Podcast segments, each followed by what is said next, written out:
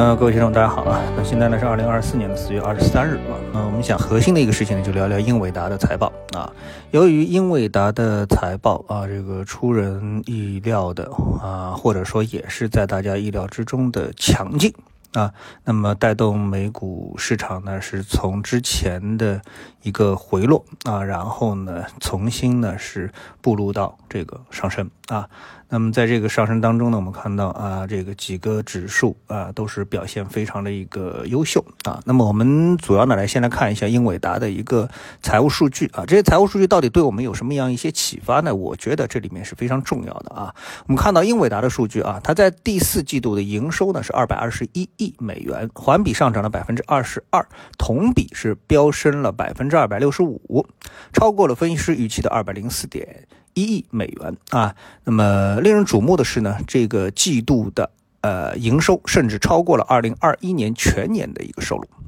啊。那么第二点呢，是英伟达最大的营收部门啊，是来自于数据中心部门，四季度的这个营收呢是达到了一百八十四亿美元啊，总共是二百二十一，那么这个部门达到了一百八十四，同比暴增百分之四百零九，那么高于了分析师预期的一百七十二。啊，那四季度的净利润是多少呢？是一百二十三亿美元。那这个数据比对比它的营收二百二十一的话，那可见它的毛利啊是非常之高啊，或者说它的这个利润率是非常之高，那么绝对的超过了百分之五十的这样的一个利润率啊，绝对是个暴利。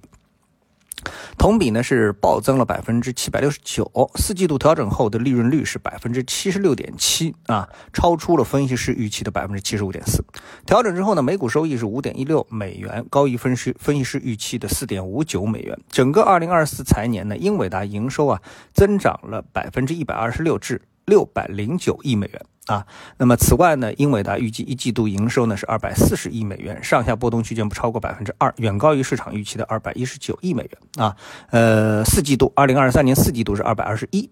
那么预计呢，这个二零二四年的一季度啊。就是是二百四啊，就是比较英伟达第四季度的二百二十一，那么又有二十亿美元的一个增长呢，差不多是接近百分之十啊。这个财报呢是相当的这个强劲啊。那么受财报的一个影响呢，那整个的一个这个股价当然也是出现了飙升。那么同时呢，也带动了整个美国。啊，美指的这样的一个上升啊，那么在我们看到啊，嗯，英伟达的创始人兼 CEO 叫王仁勋啊，在新闻稿当中表示，加速计算和生成式人工智能呢，已经达到了一个转折点，全球各地的企业、行业和国家对此的需求正在迅速的增长啊。我们看到这个在美国啊，嗯，前七大的这个公司几乎呢都在向人工智能啊靠拢。那么他们的一个需求，实际上这么大体量的需求，那么对于呃英伟达来说呢，绝对是一个这个这个超级的利好啊，这个爆棚的这么的一个利好啊。好，那么这一点呢，我想呢，起码呢能够给出我们几个启示啊。第一，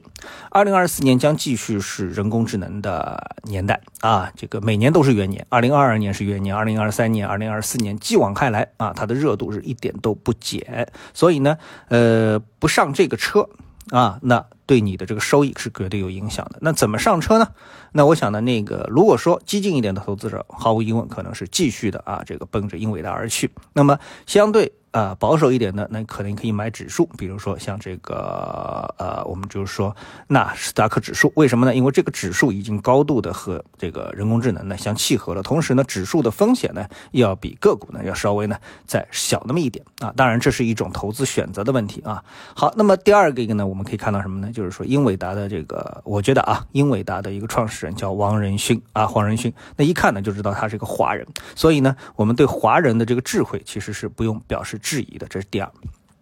啊，那么第三呢？呃，我们呢还是从投资的角度来看的话呢，那我们就能够发现啊，呃，成功的投资一定是跟这个所对应的市场或者是企业它的一个成长性是相关的啊，成长性越好，那么它所能获得的这个投资回报越高。那毫无疑问，英伟达是一个啊高速成长的这么的一个公司，即使它的一个体量现在已经是到了万亿美元的一个级别啊，已经要接近两万亿美元了。那么在这种情况下面，它依然啊是一个高速成长的一个企业。啊，所以呢，相比较而言呢，A 股呢，它的一个比较。啊，大的缺陷在哪里呢？就是呢，我们整个这个市场呢，缺少啊这种大体量的高成长的公司啊。这个在我之前的一个节目当中呢，其实呢已经是多次跟大家指出这么一点了。所以呢，如果说啊，我们的市场如果是出现一个上涨，那它其实呢就是超预期的上涨啊。那么呢，其实呢是跟我们这个市场规律啊，就股票市场的规律呢是相呃